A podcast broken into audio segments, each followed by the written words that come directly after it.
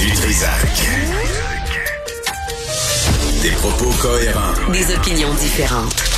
Vous écoutez Du Trisac. Dans le cadre de la 14e édition de la semaine de sensibilisation à la paperasserie, la Fédération canadienne de l'entreprise indépendante publie un rapport intitulé Les patients avant la paperasse. Avec nous, il est vice-président de la Fédération des médecins omnipraticiens du Québec, Dr Sylvain Dion. Dr Dion, bonjour. Bonjour, Monsieur Dutrissac, ça va bien? Ça, ben, ça va bien vous-même? Très bien, si j'avais moins de papier devant moi. Mais attendez, la Fédération canadienne de l'entreprise indépendante, ça n'a rien à voir avec les, la Fédération des médecins omnipraticiens ou euh, spécialistes? Vous avez bien raison. Ah, alors, qu'est-ce qu'on dit? quand même une coïncidence euh, parce que ça demeure, parce que cet enjeu-là que soulevait la Fédération canadienne de l'entreprise indépendante rejoint une des préoccupations qu'on a à la Fédération sur la lourdeur administrative que nos médecins vivent dans leur quotidien. Mais là, on a des chiffres, euh, puis ça va dans le sens de la, de la sortie que vous avez fait récemment aussi. On apprend que les médecins canadiens consacrent collectivement environ 18 millions d'heures par année à de la paperasserie et des tâches administratives superflues, l'équivalent de 55 millions de consultations par année. Ça, ça dépasse l'entendement, ces chiffres-là? Euh, effectivement, et, ça s'est fait un petit peu à, notre insu, de façon insidieuse. Euh, on s'est basé, nous, ce 55 millions-là de, de, de, de, visites médicales se traduit finalement en réalité dans, nos, dans notre quotidien à 20% de notre travail. Euh, on a fait un sondage auprès de nos membres euh, en 2022 et c'est ce qui est ressorti. Puis ça rejoignait les chiffres d'une étude qu'on avait vue également en Nouvelle-Écosse. Donc euh, c'est pour chaque pour chaque journée travaillée là, ben, pour,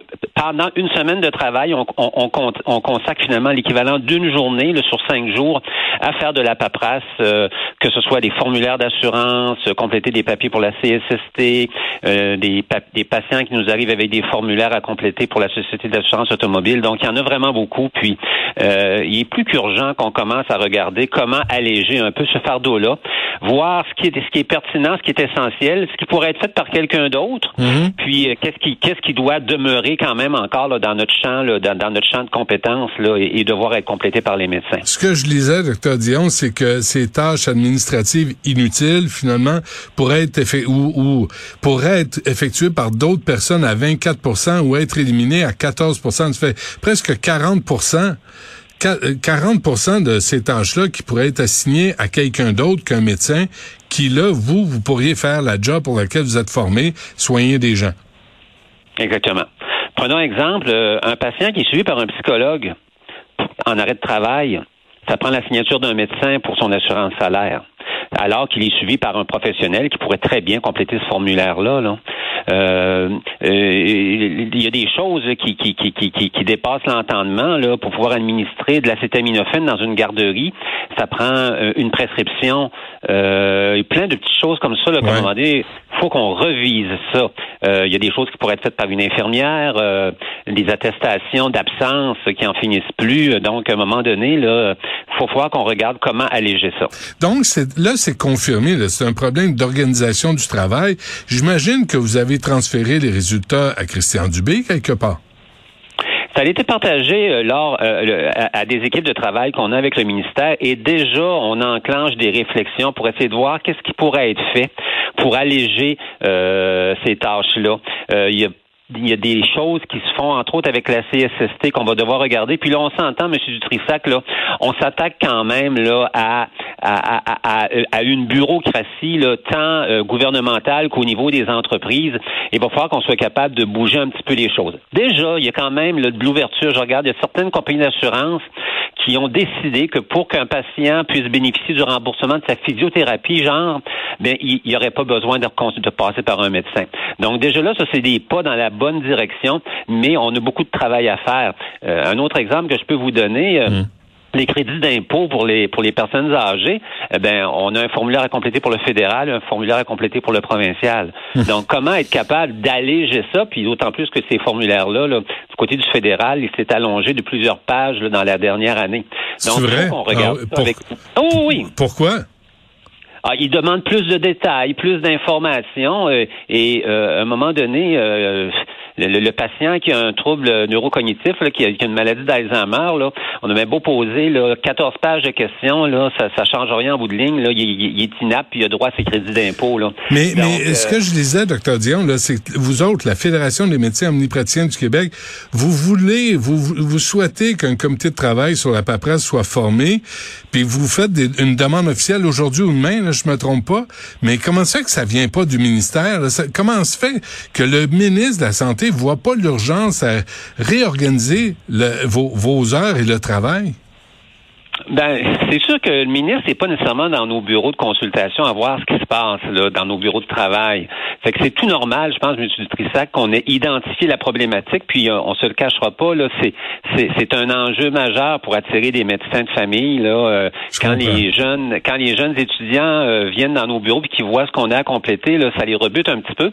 Mais bon, c'est, c'est normal que ça vienne de nous. Ce qui est important, c'est d'avoir une oreille attentive de l'autre côté, puis on l'a, cette oreille attentive, pour pouvoir travailler, ouvrir un chantier pour vraiment là, regarder secteur par secteur qu'est-ce qui peut être fait pour alléger les choses. OK, mais quand vous avez sorti, là, parce que là, la, la Fédération canadienne d'entreprises indépendantes ne fait que confirmer ce que vous avez déjà sorti, vous autres, à la Fédération. Comment ça fait qu'il n'y a rien qui a été engagé, là, qui a été entrepris, en sachant que c'est ça, ça fait partie des problèmes? Le problème a quand même été abordé avec le ministère dès l'année dernière. Mais là, je vous avouerai là, que eux, comme nous, on a eu euh, bien d'autres chats à fouetter euh, euh, au cours de la dernière année. Notamment, vous êtes au courant qu'on a mis en place une entente pour améliorer l'accès là euh, en première ligne là, pour les patients qui n'avaient pas de médecin de famille. Donc, euh, il y a eu beaucoup d'ajustements à faire là-dessus. Puis, je vous avouerai que les énergies ont été mis beaucoup là-dessus. Bon, on, on, est en train de voir euh, la lumière au bout du tunnel dans ce dossier-là parce que les choses vont bien puis que les choses se mettent en place. Et on est rendu à aborder ce chantier-là de la lourdeur administrative puis de voir comment être capable d'alléger ça de, de, de, de, de, de transférer à d'autres professionnels la, la, responsabilité de certaines des choses qui pourraient être faites. Euh, mais je pense qu'à la base, c'est aussi d'essayer de voir comment on peut alléger, là, comment réduire un peu cette, euh, cette, paperasse-là. Oui, mais partager aussi la charge de travail. Là. Il y a des infirmières qui sont capables d'aider, des pharmaciens qui sont capables d'aider. Euh, on vous reproche souvent, les médecins, docteur Dion, de, de vouloir tout, avec le Collège des médecins, de vouloir garder le pouvoir, de que tout soit centré sur les médecins, alors que peut-être qu'on est rendu à une époque où euh, on pourrait répartir les services. C'est plus le cas, M. Dutrissac. Non. Je sais pas si vous avez entendu nos communications des dernières, des, des, derniers mois, même des dernières années. je dirais depuis au moins trois, quatre ans, on a changé notre discours. C'est pas vrai que les patients euh, au Québec nécessitent de voir un médecin pour tout. Ce n'est pas vrai. Euh, il y a des choses qui peuvent être réglées par d'autres professionnels. Puis qu'on dit, nous, c'est qu'on peut plus faire reposer la première ligne sur les docteurs. Il faut regarder ce que les autres sont capables de faire. Leur hmm. champ d'expertise a été élargi. Puis juste pour vous donner un exemple, M. Dutrissac, vous avez peut-être entendu parler des GAP, les guichets d'accès première ligne. Là.